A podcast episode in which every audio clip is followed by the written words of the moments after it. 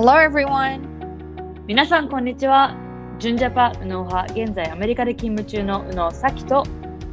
帰国子女佐野派元東大大学院生佐野の亜美が日本と海外に住んでみて感じたことを、それぞれの視点から語り倒します。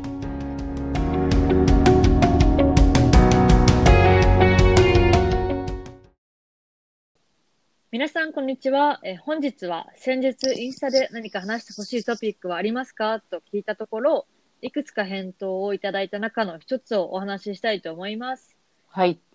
トピックは、完璧主義者でなかなか行動に移せない人へのアドバイスです。はい。うんえっと、完璧主義者と聞くと、ぱっと見、まあ、プラスのイメージがあるかもしれませんが、何に対しても完璧でなければいけない。自分が間違っている姿を見せてはいけない。理想につか、理想に近づかなければいけないというプレッシャーからストレスを感じてしまったり、あまり行動に移せないのが実際のところかもしれません。はいはい。まあ、あの、まあ、いきなり質問なんですけれども、うんアミは完璧主義者ですか？私はなんか変なところが完璧主義者な気もしなくはないけど、んあのなんか年々変わってきてると思そうね。う。うん例えば？なんか例えば完璧主義者のところとか 本当にくだらないことだけど例えばアイロンかけてたらもうなんか一つのシワも許許せないみたいな なんかそういうのとか、まあ、あの掃除してたら髪の毛最後もう髪の毛一本落ちてたらもうなんかこうはーってなるからもう本当に掃除始めたらもう完璧にこう綺麗に全部したいっていうようななんかこだわり？完璧主義者じゃないのかな？なんかそのそういう変なところでのすごいこだわりはあるんだけどはい。でもなんか年々やっぱりあの、まあ、完璧主義者でいもちろんいいこともプラスなこともあるし、う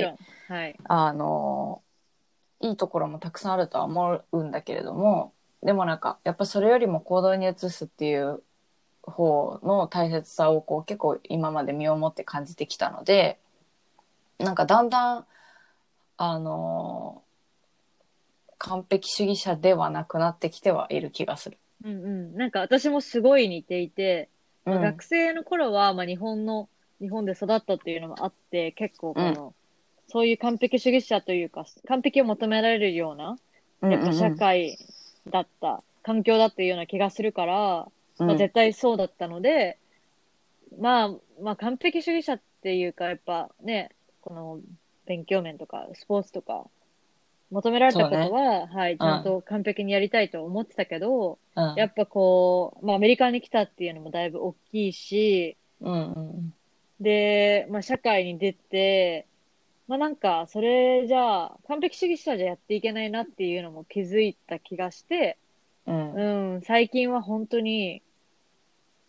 まあ、完璧主義者じゃないって言ったら、まあ、あれかもしれないけど、完璧主義者ではないかな、じゃあ。うんやっぱ変わるよね多分そのうん。あのずっとそれっていう人ももちろんいると思う完璧を常に目指してるみたいな人もいるだろうしなんかもともとはそうだったけどやっぱりその今のコミュニいるコミュニティとか、まあ、仕事柄とかでもっとこう一つのことを完璧にこなすよりも例えば数をこなすのを求められるとかうんうん。なんか結構職業柄とかによっても違うだろうしそうそうじあのライフステージによっても変わってくるのかなっていうふうに思まあもちろん、あの、求められた、仕事とかで求められたこととかはやるけど、う。うんなんか、まあ、すべてにおいてその、それくらいのクオリティを提供してるかって、この仕事以外のこととかに関して提供してるかって言われても、まあね、他はそうでなかったりするから、まあ、その、うんうんうん。やっぱまあ、プライオリティというか、うんうんうん。うん、その時に大切なものは、ベストを尽くすようにはしています。うん。はい。えっと、では、まあ、次に、アメリカの、アメリカ人との違いについて話したいと思うんです、思うんですけれども、うんうん。まあ、まず、完璧主義者はプライドが高かったり、自分よりできる人に嫉妬やライバル心を燃やすのは、私的に結構エネルギーの無駄というか、っていううん。ふうに思ってるんですけれども、うん。で、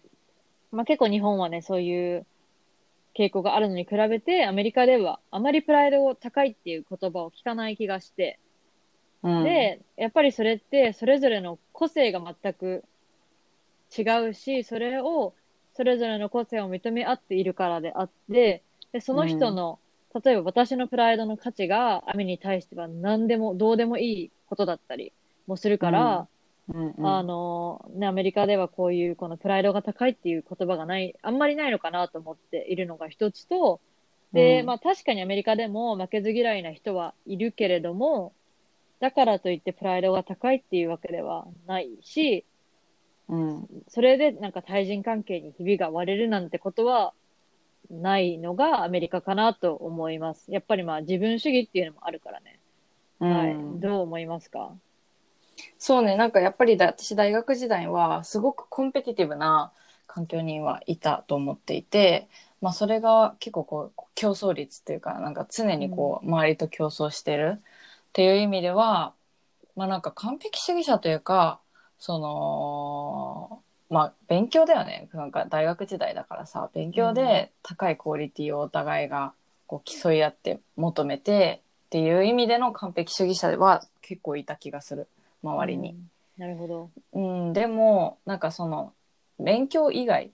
だ、の場合、まあ、これ本当完全私の周りだけだけど、あの、勉強以外に関しては、やっぱりみんな違うし、うん。あの、そんなになんかこう、関与しなかったかなっていうのは思います。うんうんうん。でもさ、なんか、たと、たとえ、この勉強面で、まあ、競い合ってるクラスメイトがいたとしても、うん。それで、この、ちょっと、じまあ、自分がうまくいかなかったりとか、まあ、したとしても、だからってこの友人関係にギクシャクするってことはあんまりなくない？うん。そうね。あの、そこまではないけど、でもやっぱりなんかこう、なんだろう。すごい聞いてくる人とかはいたから、なんかマウント取ってくるみたいな人はいたからそうなんだ。なんかそんなんうざいなっていうふうには思ったことはあるけど、はい。でも、あの、まあその辺は、その時思うだけであって、だからうん。もうまた聞いてきてるよみたいなぐらいで、まあ、次、その、翌日とかはもう普通に戻ってるっていうのは大半だった。そうね。うんまあなんかじゃあ私の話で言うと、まあ、うんもちろんさ、私のコワーカーで同じ年くらいの子が、うん。まあ、何、すごい頑張ってて、いい成績というか、プロジェクトとかも成功させたりしてたりするのを見ると、うん。なんていうの、嫉妬心ではないんだけど、あ、すごうんいこの子すごいなって思って、確かに昔だったらちょっと、なんていうの、ライバル心とかがあったのかもしれないけど、うん。最近はもう本当になんか、その子に聞くようにしてる。なんか、あこの、あ、うん。すごい頑張ってるねって、なんか、このね、短い間でこのプロジェクトとかもうん成功させて、なんかどういうことしてるのとか、今までどういうふうに、なんかその、こういうことをやるためのアドバイスとかあるっていうのをもう自分から聞くようにしてる。あなんかさ、このライバル心とかあってもさ、まあさっきも言ったけど、それ自体がエネルギーの無駄じゃないと思って、私的には。あ。うん。やっぱね、まあその子の、こう、いいところは、まあ私の強みじゃないかもしれないけど、まあこう、いろんな人から聞いてる強みを取って、したらまあうん自分のものがこうできるかなと思って、うん。はい、います。なんかそういった意味ではさ、その、やっぱりアメリカに、まあ海外に関してはさ、うんあの、上下、上下関係はまああるかもしれないけど、その先輩後輩みたいなそうだね。関係はないじゃん。うんうんだから、上の人だろうが下の人だろうが、まあ、気や気軽にその聞けるっていうところはあるなっていうふうに思った今聞いてて。、そう、そうそう。うんなんか、それこそさ、あの、まあ、日本に出張に行った時とかは、うんうん。何年目ですみたいな。そはいはいこ、はいはい。もう、あの、先へですみたいな。えーうな、ん新卒3年目ですみたいな感じです。例えば誘導するじゃん。うんうん。その子の自己紹介の中にそれが入ってるのが、もうそこでうんランク付けされてるような気がし、上下関そうね係が。そうね。なんか、あ、お自分は4年目だから、なんか、後輩か、みたいな。そうそうそうそう。なるもんね。そうなの。うん。で、そう、だけど、その今言言った、私が言った、この、コワカですごい人、その、アドバイスを聞いた人っていうのは、実は一つか二つ年下で、うん。で、この会社にも今年の2月から入ってきたの。ええうん同じチームに。で、はいはいまはい。あ最近までこの、その子がいくつかっていうのはまあ知らなかったし、うん。まあでも大体いつ卒業してっていうのから分かってたけど、やっぱこの最近、まあ正式に2つぐらい年下だっていうのが発覚して、うん。まあちょっとさ、この後から入ってきて、わあすごいな、みたいな感じで、やら、やってる、やられてるみたいな思ってたりもしたけど、うん。そう、ちょっとこの、この視点を変えて考えてみて、こう、なんていうの？まあ自分ができてないのをみもう認めて、そう、アドバイスを聞くようにしました。うーん。いいね。でもなんかやっぱ自分の不得意、得意不得意な分野ってたあると思うし、逆になんか先絵がその子よりも、例えばできる分野、部分とかもあると思うからさ、なんかそういった意味でお、お互いが得意なものを、こう、それ存分に活かしてさ、それをアド、それのアドバイスとかを聞く、聞けるような関係っていうのはすごくいいなっていうふうに思そう、ありがとうございます。う。うん。はい。えっ、と、では、まあ、次は日本についてなんですけれども、やっぱり日本って完璧主義なお国柄だと思うんですよ。っていうのも、まあ、学生の頃から、学生っていうかその、小学校、中学校とかから、もう常にランク付けされてきたような気がして、うん。っていうのもやっぱり、この、テストでトップ、私の時代の時は、あの、全員のテストな、ランキングが張り出されるってことはなかったんだけど、うん。まあ、張り出されるようなところもあったかもしれないし、うん。まあ、他だったら、やっぱ、予備校とか塾で、この、なんていうの？まあ、英語のクラス。うん。あそうあそうそう、それもあったしね、全国ああな何位とかもあるし、その予備校のクラスだけでも、まあ、英語のクラスでできる組とできない組との、このクラスでもがっつり分かれてたりして、はいはいはい。なんかそういうの自体から、まあ、常にプレッシャーというか、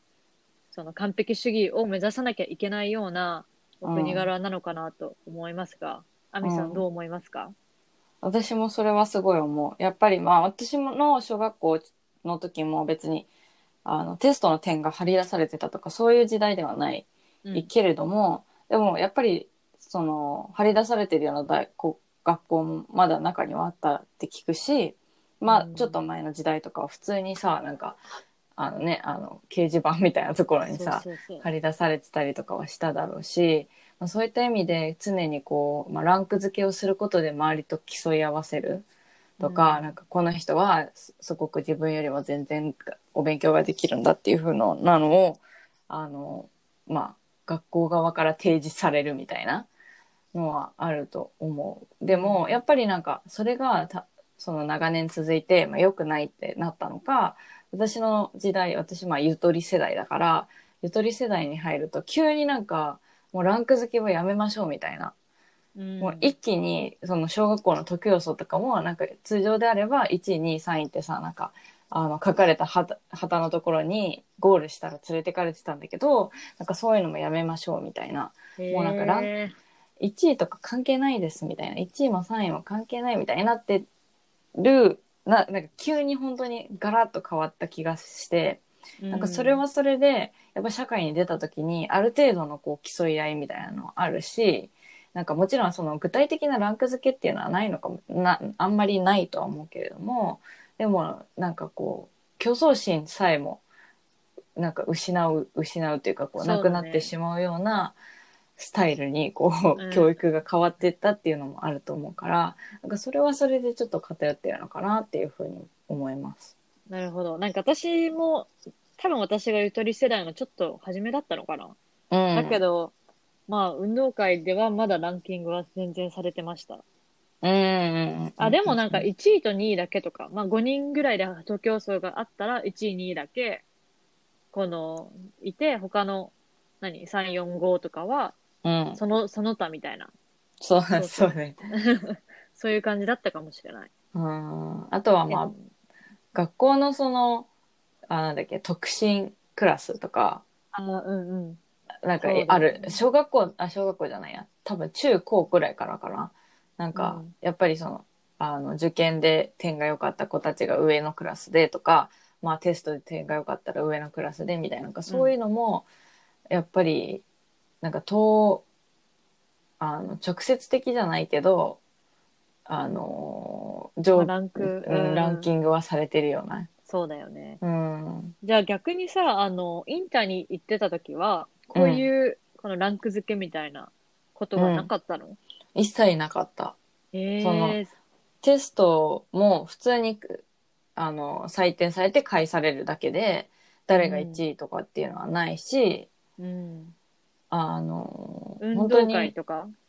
もう運動会とかあるけどでもそれってやっぱりさしょうがないじゃん。なんか走るの速い人はさ、速いんだからさっていうのでなんかそのインターだけのしょうあの運動会っていうよりはなんかそのスポーツ教なんていうのいくつかインターナショナルスクールが集まって競い合うみたいなのがあったんだけど、はいはい。なんかそれとかでももちろん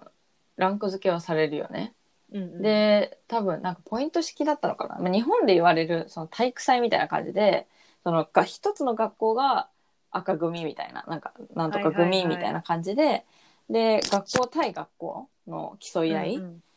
だったから、その例えば自分が徒競走1位だったらそれでなんか10点入るみたいな感じで、うん。で最後の最後の最後にどこの学校が一番点が良かったですみたいな感じだったけどまあそのスポーツってその基本的に競い合い競い合いじゃん。そうだよね。か勝ち勝ち勝つ人がいて負ける人がいるから、それに関しては全然あったよ。まあそうだよね。うん。まあでも他のその勉強面とかほに対しては、うん。そう日本みたいにランク付けみたいなのはなかったと。うん。で、なんか、やっぱり、ちょっと、例えばテストの点が低かったら、普通に先生に、こう、ちょっと、ここについて分からなかったので教えてくださいみたいなのあったけど、学校も、その、学生数が日本みたいにさ、1学年何百人とかいるわけではないから、あの、クラスも、もう、例えば数学のクラスとか、その、なんていうの、うん。特進みたいな、なんかその、あまあ、頭のいい子たちがい入るようなクラスそこそんなそこそこの子たちが入るクラスあんまりちょっとと勉強が得意じゃない子たちが入るクラスみたいな感じで分けられてたわけではない。ああ、なるほど。なんかさ、うんまあアメリカの大学行って思ったけど、このうん日本だと補習みたいな、この赤点とか取った成績悪い組が受けなきゃいけないクラスみたいなのあるけど、うんアメリカは逆にこの、まあ、チューターっていうシステムだから、まあ、自分が必要だと思って、この、この自分って、何？自主、自主性の、うん、自主なんか自己責任だよね。なんか点数が悪かったらその日本は結構が周りがサポートしてなんかこうよいしょよいしょじゃないけど上達するようにう上がるようにこうサポートいろいろしてくれるけども、うんうんうん。アメリカは別になんか自分がそれでもいいよよかったらよくて何もアクション起こさなかったらもうそのままだしそうそうそう。逆になんかこう危機感を感じて先生にき聞きに行くとか中退雇うとかすれば、なんかこう上がるし、うんうん。本当になんか自己責任。そうね。なんか、やっぱ、うん。あと日本はさ、この同い年の子が同じ学年にいる、いて、うん、で、例えばこの、なんていうんだっけ、この、上に上がれなくて、て、て、留年？留年、そう、留年する人は、うん、こうやっぱさ、もうそれだけで目立つじゃん。そうね。ううんん。だけど、結構アメリカって、まあ高校生とかでも、こう、まあ留年っていうかしてる人いるでしょ、普通に。うんまあすごいたくさんいるってわけじゃないかもしれないけど、うんまあそういう人たちもいるのも当たり前だし、あと飛び級とかもあるしね。ああ、確かに。うん、そうね。まあそういった意味でも、このみんなが同じ、この、ラインにいなきゃいけないっていうのもないから、うん、それでもだいぶね、違うのかなとは思います。うん、はい。えっと、では、まあさて、本題の完璧主義者は、やっぱプレッシャーを感じて行動ができないとか、うん失敗に恐れて行動できないとか、あと、あとは自分が認められなかったらどうしようと不安があって、まあ、こうやったことに、このネガティブループにはまるなんてこともあると思うんですけれども、うん。こんな人へ向けたアドバイスはありますか？なんか、まあ、これは経験かもしれないけど、やっぱり、とりあえず失敗ししてもいいから踏み出す。うん。で、やっぱ本当に失敗って一番の勉強方法だなっていうふうに思って、で、失敗から学べることってたくさんあると思うんだよね。だから、その、それをなんか勉強する機会と思って、とりあえずやってみる。で、なんか、基本的に取り返しのつかない失敗ってないと思うんだよね。その、そそうん。例えば、本当に生死に関わるようなことを、あのー失敗って基本的にない気がして、うん。もちろん中にはあるから、それは、あのーちゃんと気をつけてやってもらいたいけど、はい。でも、通常こう悩む、なんかやってもいいのかな、やらない方がいいのかな、みたいなのって、別に取り返しのつかないことではないと思うし、だから、本当とりあえずやってみるっていうふうなことしうんかそうですね。ない気がする。いや、私も同感で、うん。で、なんかこの、プレッシャーを感じて行動ができないっていうから、この、どんな行動かなって、いくつか考えてみたんですけど、まあやっぱりキャリアチェンジ。例えば、同じ会社に5、6年勤めて、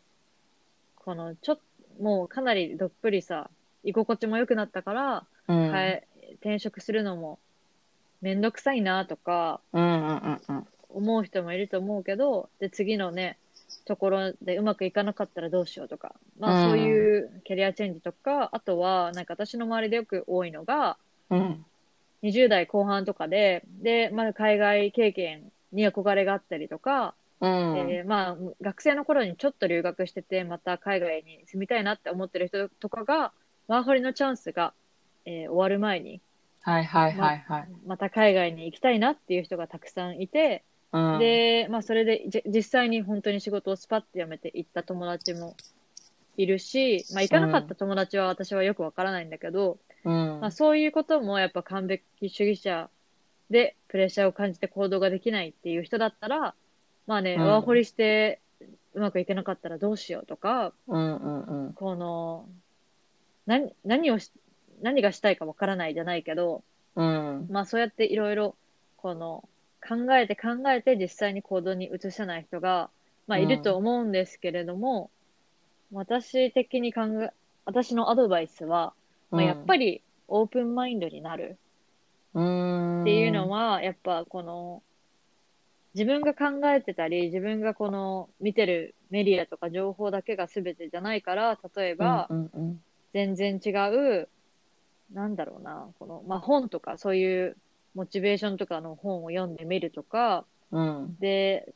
こういったこの、例えばワーホリに行きたいんだったら、ワーホリに行った人とかうん行ってる人と友達になるじゃないけど、こうつながったり、こういったコミュニティに入ることによって、うんやっぱそういう人たちがさ、周りにいると、なんか、なんなんていうの、ちっぽけなものに感じるというか、うん。あ、ワーホリみんな行ってるんだから行こっかなってこう思えるじゃん。うん。なんか意外と、あの、思ってるよりもハードルが高くないのかな、みたいな。うんうんうん。で、実際に私が最初にカナダに留学したのも結構それで、うん。で、アウトバックでバイトしてた時に周りがほぼ帰国子女とか外国人の人が多かったから、なんかみんないそういう英語も話せるし、海外経験もあるから私も行きたいな、みたいなっていうふうに思ったのが、えー、きっかけでした。うーん。うん。だまあ、あとは、まあ、なんていうの？まあ、このまま平凡な人生を送る、送るのが自分にとっていいのかとか、今変わるチャンスじゃないかみたいなっていうのを考えたり、うんうん。うん。で、まあ、あとは、あの、ちょっと最初の方に言ったんですが、この、完璧主義者って言ってるけど、行動、なんていうの？まあ、いろんな、このやりたいこととか、行動に移したいことがあると思うんだけど、そそれのプライオリティを決める。何が一番今大切で、とか、まあ、今じゃなくても、この将来を見せ見据えたときに、これが、これをすることが今大切だから、もうこれをやろうみたいな。うん、そこで、このアクションを起こせるんじゃないかなと思います。うんうんうんうん。そうだね。なんか、完璧主義者は別になんかこう、克服するようなことではないと思うし、うん。あのー主義者、完璧主義者でいていいところ、プラ逆にプラスな部分も多分さっき言ったけど、あると思うんだよね、たくさ。うんん。まあ、だからなんかその選別をするのはすごく重要かなっていうふうに思う。だからその完璧を求める部分もあれば逆になんかもう数こなさなきゃいけないからどんどんどんどん新しいことに挑戦してっていう部分もあると思うのであの、まあ、あとはそれをやった後自分がどうなってるかなみたいなのを想像するっていうのもありかなと思ってて。うん。まあ、例えばキャリアチェンジとかだったらまあこのしこういう分野に行きたいでもそういう分野でじゃあ働いてる自分はどんな感じかなって想像してみたりとか、まあ、ワーホリの場合は海外に行ってあのまあむ現地で働いて現地でこうコミュニティも広がってってなんかそうそうした自分を想像ししてみる。でそれがその今の自分よりも例えばはるかに成長してる姿が想像できたりとかしたらもうそれは行動に移すべきだし、うんまあその時にもし不安であれば、まあ、本当に周りに相談するとか経験者に相談してみるとかっていうのはすごくいいかなと思はい。う。なんか一つ私が最近、あの、アクションを起こした話で言うと、うん、うんえー YouTube を始めたって言ったじゃないですか。うんうんうん。で、やっぱり、まあ、もし私がスーパー完璧主義者だったら、いや、なんか動画もうまく作れないし、うまくは、うん。私、うまく話せないし、サブスクライバーがすぐ、何、全然いなかったらどうしようとか、こうはいはいはい。こうネガティブなことをたくさん考えると思うの。うんまあ、もちろん私考えてないってわけじゃないんだけど、うんまあ、だけど、まあずっとやりたいなって思ってたから、まあとりあえずやってみて。うんで、まあなんかやったらちょっとスッキリしたっていう部分もあるんだけど、うんはい。あの、まあ今はこの続けるために試行錯誤な状態ですが、うんあの、まあなんかとりあえずやってみて、やってみたら意外とこの、なんだこんなもんだったんだって思ったり、思えたりするから、うんはい。ぜひ初めの一歩は踏み出してほしいです。そうねはい。それでは、えー本日は完璧主義者、完璧主義者でなかなか行動に移せない人へのアドバイスを、えーしましたが、皆さんいかがでしたか？まあ、ね、自分に当てはまる人や当てはまらない人などいます、いると思いますが、まあ、こうやって日本とアメリカの違いだったりとか、まあ、コーワーカーにアドバイスを聞いてみるとか、まあ、うんオープンマインドになったりとか、まあ、一つ一つね、あの、いい tips があると思うので、ぜひ皆さんの役に立ったらいいと思います。はい、えー質問がある方は私たちにぜひ連絡お願いしますメールアドレスはコンタクト u n o a n o gmail.com です私たちの SNS のフォローもお願いしますもし共感する役に立ったと思う方は、Spotify や Apple のポッドキャストでのフォローや私たちへのレビューを書いてください。See you next week! バイ